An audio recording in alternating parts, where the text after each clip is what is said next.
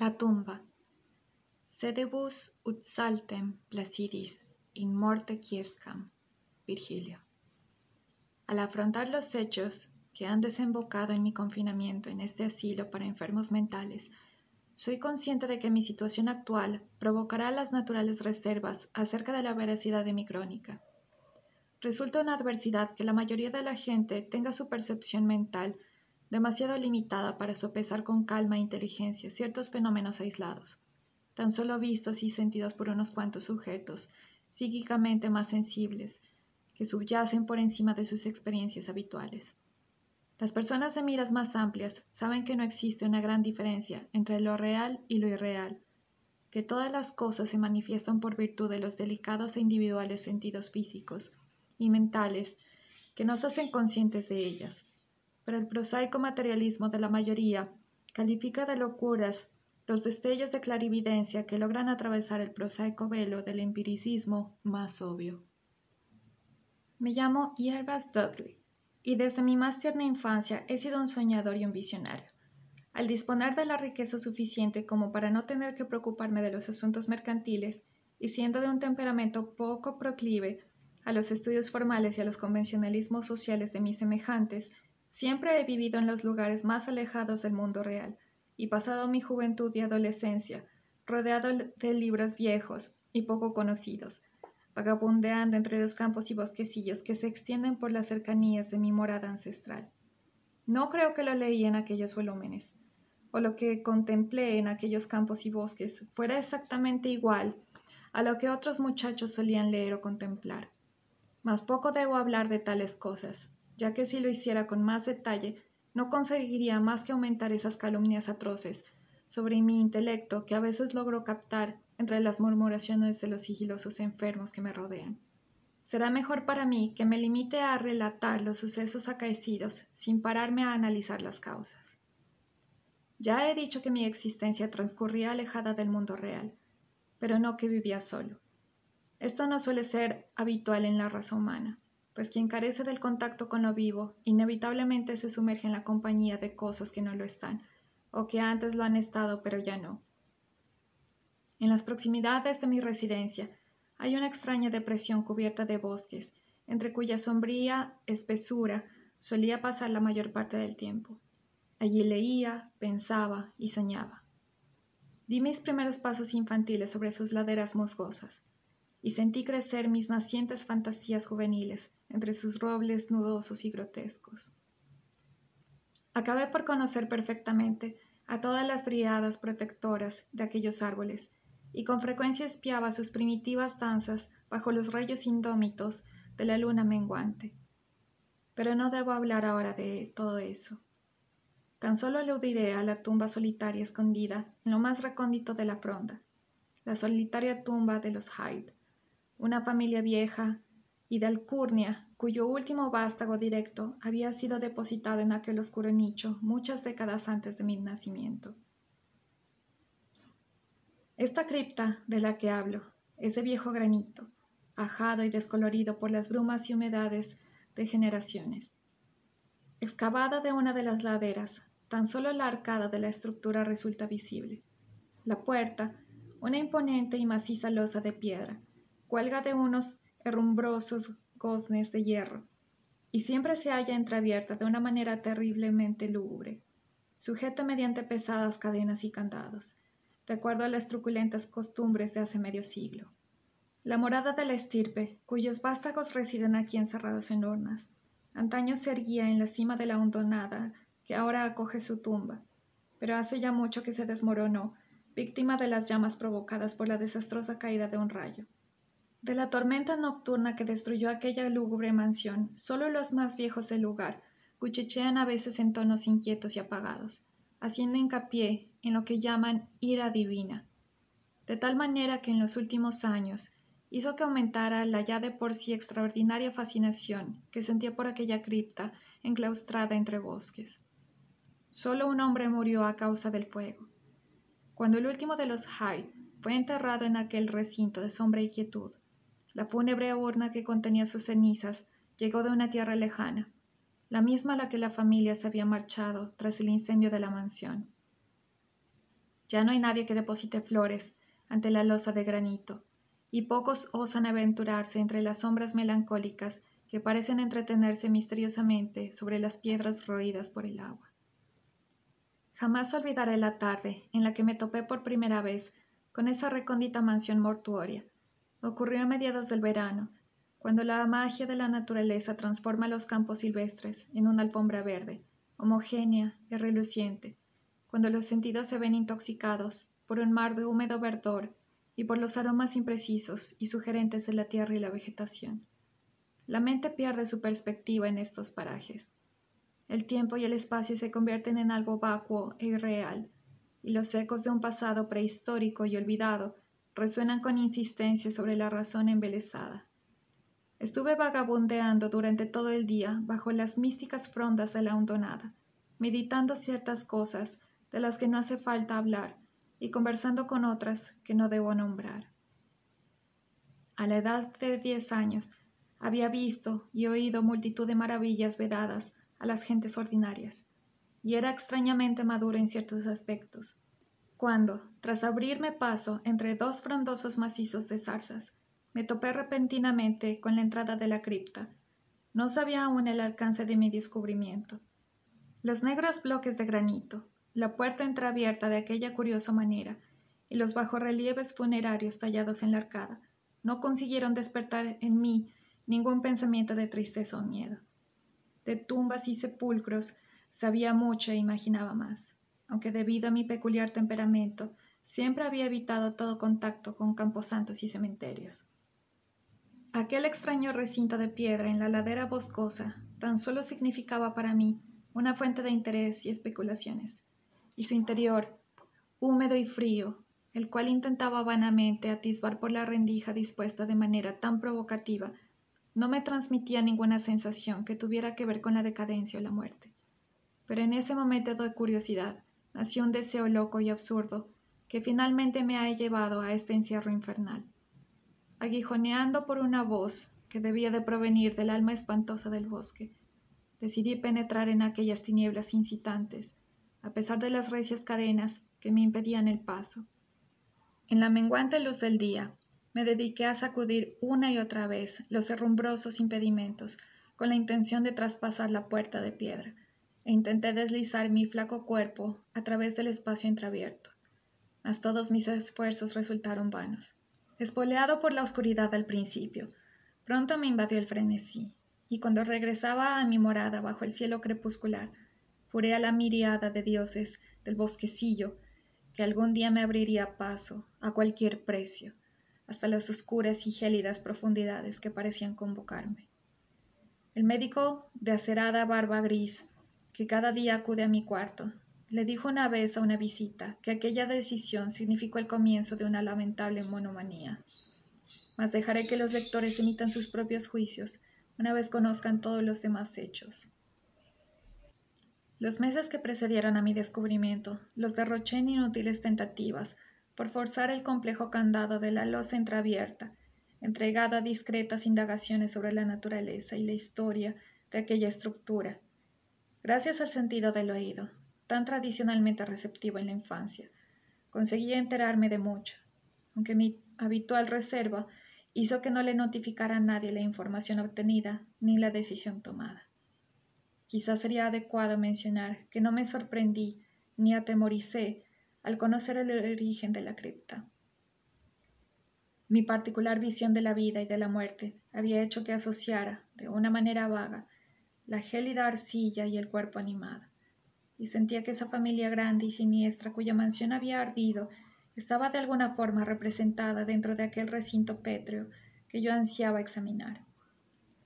Las habladurías sobre ritos salvajes e impíos ceremoniales de tiempos pasados celebrados en el lugar despertaron en mí un mayor y renovado interés por el sepulcro, ante cuya puerta podía permanecer sentado horas y horas durante todos los días. Una vez arrojé una tea encendida en su interior, pero apenas pude discernir más que un tramo de húmedos escalones que descendían. El olor del recinto me repelía y fascinaba al mismo tiempo. Tenía la sensación de haberlo olfateado antes, en un pasado tan remoto que no era capaz de recordar, anterior incluso a mi posesión del cuerpo del que ahora gozo. El año siguiente al descubrimiento de la tumba, me topé con una traducción de las vidas de Plutarco, roída por los gusanos en la buhardilla repleta de libros de mi morada.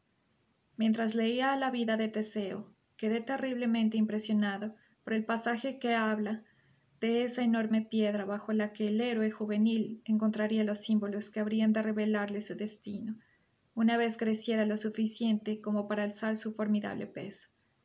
Esta leyenda consiguió que se desvaneciera un tanto la tremenda impaciencia que sentía por entrar en la cripta, ya que me hizo pensar que aún no había llegado el momento de hacerlo.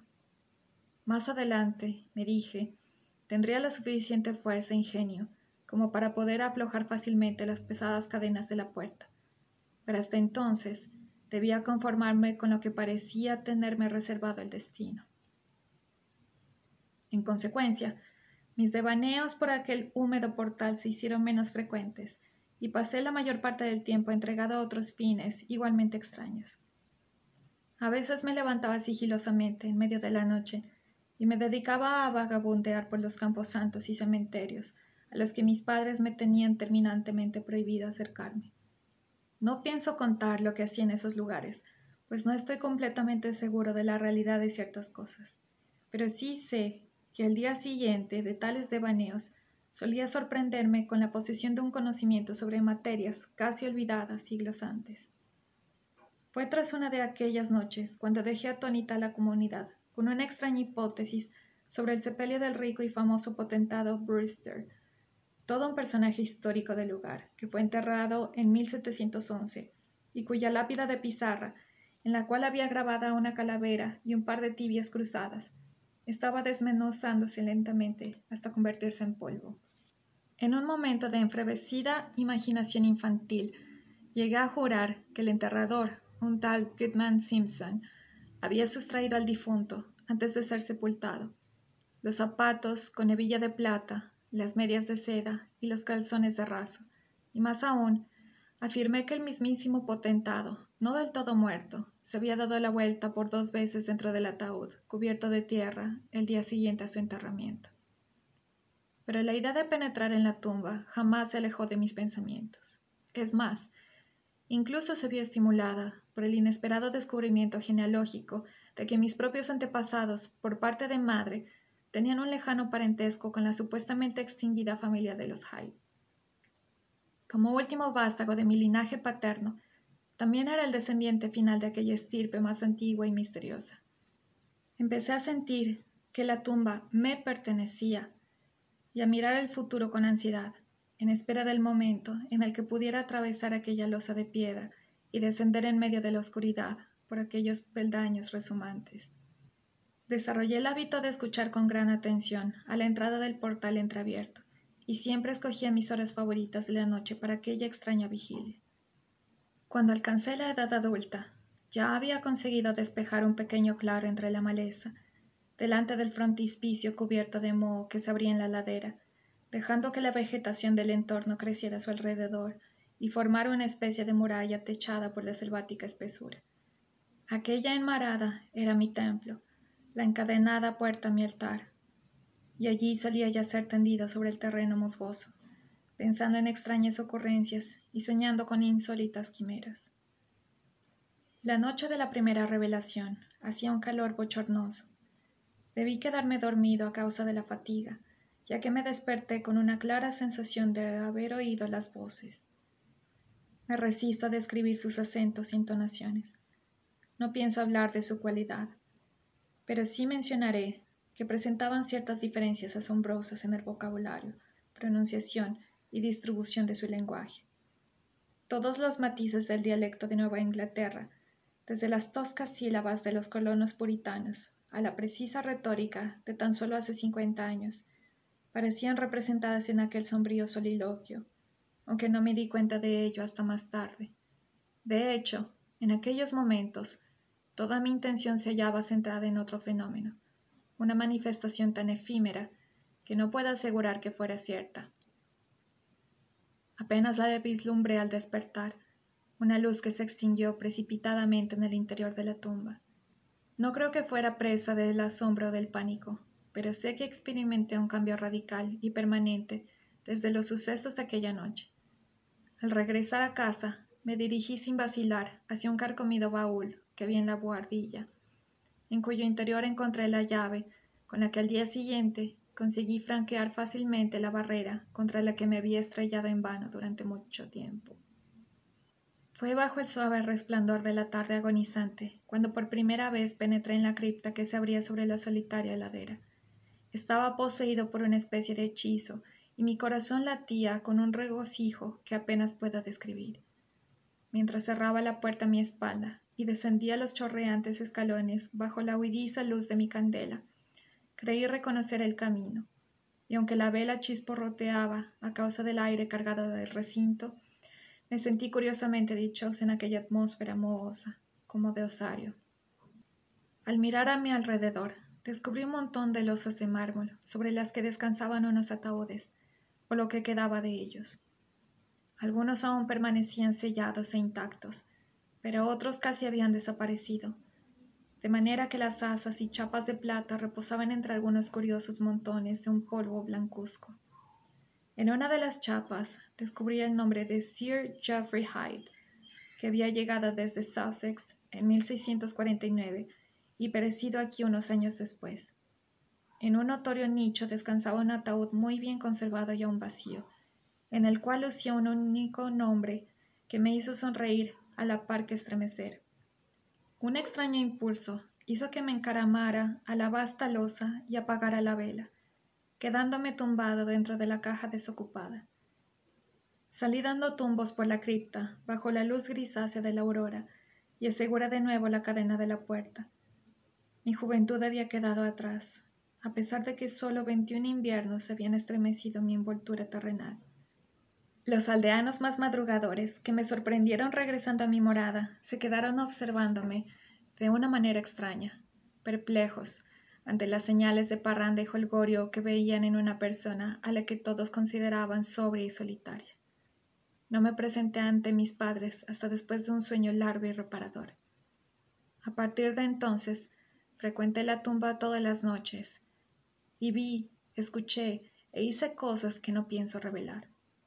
Mi manera de hablar, muy susceptible a las influencias circundantes, fue lo primero que sucumbió a la transformación y a todos causó sorpresa la súbita aparición de arcaísmos en mi lenguaje.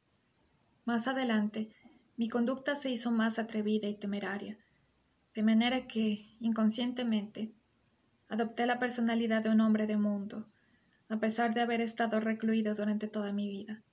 Mi conversación, antaño inexistente, se tornó voluble y llena de la elegancia fácil propia de un Chesterfield o del cinismo impío de un Rochester revelaba una extraña erudición, muy alejada de los conocimientos fantásticos y monacales en los que me había enfrascado durante mi juventud, y garabateaba las guardas de mis libros con graciosos e improvisados bosquejos que recordaban a las obritas de Gay, Prior y algunos de los más vivarachos poetas neoclásicos.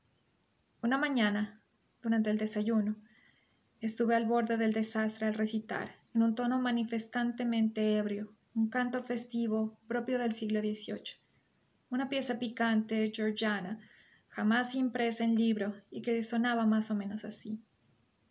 Venid aquí, muchachos, venid con vuestras jarras de cerveza y bebed por el presente antes de que se evapore. Apilad en vuestros platos montañas de carne, pues el beber y el comer nos traen la alegría. Así que llenad vuestros vasos, pues la vida pronto pasa. No podréis brindar por el rey, o vuestra mujercita cuando estéis muertos. Anacreonte tenía la nariz roja, o al menos eso dicen. Mas, ¿qué importa una nariz roja si se está alegre, vivo y coleando? Por todos los diablos, prefiero estar rojo y estar aquí que blanco como un lirio y muerto desde hace medio año. Así que Betty, chiquilla mía, acércate y dame un beso. No hay en el infierno hija de posadero que se te pueda comparar. El bueno de Harry se mantiene tan erguido como puede. Pronto perderá la peluca y se desplomará bajo la mesa. Pero llenad vuestras jarras y hacedlas circular. Mejor estar bajo la mesa que bajo la tierra. Así que divertíos y gozad. Bebed sin parar. Difícilmente reiréis bajo dos metros de sucia tierra. Que me lleven todos los diablos. Apenas puedo andar. Maldita sea. Tampoco me tengo en pie y ni soy capaz de hablar. Aquí, posadero. Dile a Betty que me traiga una silla. En un momento intentaré ir a casa, pero mi mujer no está. Así que echadme una mano. No me tengo en pie, pero qué dicha mientras consiga permanecer sobre la tierra. Por aquel entonces empecé a tener miedo del fuego y de las tormentas. Antes era inmune a tales fenómenos, pero ahora me producían un terror inexplicable, y siempre me ocultaba en los rincones más escondidos de la casa cuando los cielos amenazaban con aparato eléctrico. Uno de mis refugios favoritos durante el día era la ruinosa bodega de la abrasada mansión, y solía imaginarme cómo había sido su estructura original antes del fuego. En cierta ocasión provoqué el asombro de un aldeano al conducirle en secreto a un lúgubre subsótano, cuya existencia solo yo parecía conocer, a pesar de que el recinto había estado oculto y olvidado desde hacía muchas generaciones. Por fin aconteció lo que durante tanto tiempo había estado temiendo. Mis padres, alarmados por el cambio en los modales y el aspecto de su único hijo, comenzaron a ejercer sobre mis devaneos una bien intencionada vigilancia que amenazaba con llevarme al desastre. No había hablado a nadie de mis visitas a la tumba, manteniendo mis intenciones en el más absoluto secreto desde la infancia, pero ahora me veía obligado a tomar toda clase de precauciones cuando vagabundeaba por la laberíntica hondonada boscosa, ya que siempre tenía que despistar a un posible perseguidor. Ocultaba la llave de la cripta colgada de un cordel alrededor de mi cuello, y su existencia solo era conocida por mí. Jamás llevé fuera del sepulcro ninguno de los objetos con los que me topé dentro de sus paredes.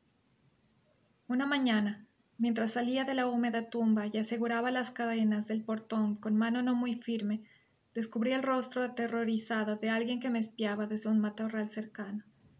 Sin duda, el fin estaba cerca.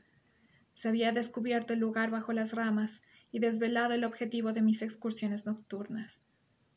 El hombre no me abordó, así que me apresuré por volver a casa con la intención de escuchar lo que iba a decirle a mi angustiado progenitor. ¿Revelaría al mundo entero mis devaneos más allá de la encadenada puerta? Imaginen la sensación de delicioso asombro cuando oí que el espía informaba a mi padre, entre cautelosos susurros, que yo había pasado la noche bajo las ramas que colgaban en el exterior de la tumba mirando insistentemente con mis ojos somnolientos la ranura que se abría en el portón encadenada. ¿Qué milagro había engañado al observador? Ahora estaba convencido de que un agente sobrenatural me protegía. Envalentonado por este fenómeno inexplicable, comencé a visitar la cripta sin tomar ningún tipo de precauciones, convencido de que nadie podría verme entrar en ella. Durante una semana disfruté a placer de los encantos de aquel osario cordial que no debo describir, y entonces sucedió eso, y me arrastraron a esta maldita residencia de pesar y monotonía. No debería haber salido aquella noche, pues el presagio de la tormenta se dibujaba en las nubes y una fosforescencia blasfema surgía del fétido pantano situado en el fondo de la hondonada. La llamada de los muertos, además, sonaba diferente. En lugar de proceder de la tumba en la ladera, venía del sótano carbonizado en lo alto de la colina cuyo demonio guardián me hacía señas con dedos invisibles. Mientras salía de entre la espesura al llano que se extiende delante de las ruinas, entrevía la nebulosa luz de la luna, algo que siempre había esperado vagamente. La mansión, desaparecida un siglo antes, se erguía de nuevo en todo su esplendor ante mis extasiados ojos. Todas las ventanas refulgían con el esplendor de muchas velas. Por el largo e inclinado camino acudían los carruajes de los nobles de Boston, al tiempo que una muchedumbre de empolvados personajes llegaban andando desde las vecinas mansiones. Me mezclé con el gentío, aun sabiendo que mi lugar estaba entre los anfitriones y no con los invitados. Dentro de los muros sonaba la música y las risas, y el vino corría de mano en mano. Reconocí algunas caras, aunque las hubiera evocado mejor de haberse encontrado marchitas o carcomidas por la muerte y la descomposición. De entre toda aquella multitud desenfrenada y audaz, yo era el más extravagante y disoluto. Alegres blasfemias brotaban a chorros de mis labios, y mis impactantes agudezas no respetaban las leyes de Dios, el hombre o la naturaleza. De repente retumbó un trueno, dejándose oír incluso por encima del estrépito que producía aquella muchedumbre bulliciosa, y rugió sobre los tejados, imponiendo un silencio temeroso entre los escandalosos invitados. Lenguas de fuego rojo y ráfagas abrasadores envolvieron la casa, y los presentes, aterrorizados por la inminencia de una calamidad que parecía trascender los límites de la naturaleza ciega, huyeron vociferando en la noche. Quedé solo, clavado en mi asiento por un terror humillante jamás sentido hasta ese momento. Y entonces un segundo horror invadió mi alma. Si ardiera vivo hasta ser reducido a cenizas que se dispersaran a los cuatro vientos, jamás podría yacer en la tumba de los Hyde. ¿Acaso no tenía derecho a reposar por los siglos de los siglos entre los descendientes de Geoffrey Hyde? Sí, exigiría mi herencia de muerte, aunque mi alma tuviera que buscar durante eras otra morada carnal a la que poder albergar en aquella losa vacante del nicho de la cripta. Yerbas Hyde nunca compartiría la triste fortuna de Palinuro. Cuando el fantasma de la casa ardiente desapareció, me descubrí gritando y forcejeando alocadamente entre los brazos de dos hombres, siendo uno de ellos el espía que me había seguido hasta la tumba. La lluvia caía torrencialmente, y hacia el norte meridional aún restaban los relámpagos que acababan de pasar sobre nuestras cabezas. Mi padre permanecía inmóvil, con un gesto de tristeza en la cara, mientras yo le pedía a voces que me dejara reposar en la cripta. No dejaba de advertir a mis captores que me trataran con la mayor delicadeza posible. Una renegrida circunferencia sobre el vetusto piso del sótano indicaba un violento golpe de los cielos, y un grupo de curiosos aldeanos armados con linternas se agrupaban en el lugar y examinaban un pequeño cofre de antigua factura que la caída del rayo había sacado a la luz. Cesé mis vanos y ahora innecesarios forcejeos y observé a los curiosos mientras inspeccionaban el tesoro descubierto, el cual también se me permitió admirar. El cofre, cuyos cerrojos habían saltado a causa del golpe que lo puso al descubierto, Contenía muchos papeles y objetos de valor, pero yo tan solo tenía ojos para una cosa. Se trataba de una miniatura de porcelana que representaba a un joven tocado con una elegante peluca rizada y que ostentaba las iniciales J. H. Su rostro era exactamente igual al mío, de manera que bien habría podido estar contemplándome en un espejo. Al día siguiente me trajeron a esta habitación con ventanas enrejadas, pero me he mantenido al tanto de ciertas cosas gracias a un sirviente, ya muy anciano y no demasiado perspicaz, por el cual sentí un gran cariño durante la infancia, y que al igual que yo, adora los cementerios. Todo lo que me ha atrevido a contar acerca de mis experiencias en la tumba tan solo me ha brindado sonrisas desdeñosas.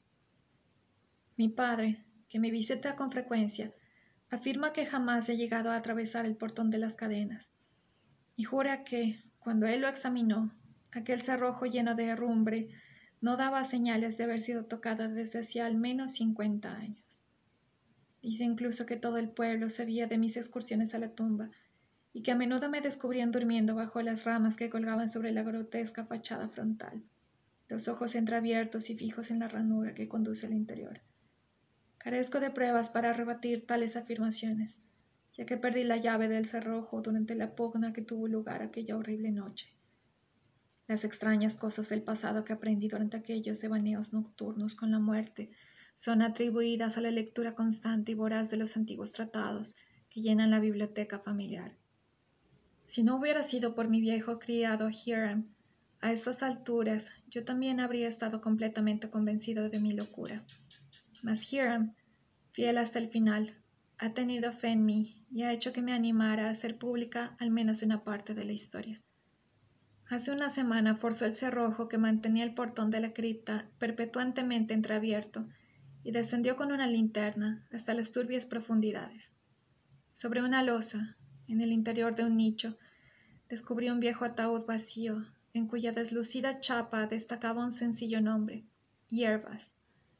En ese ataúd, en aquella tumba, me han prometido que seré inhumado.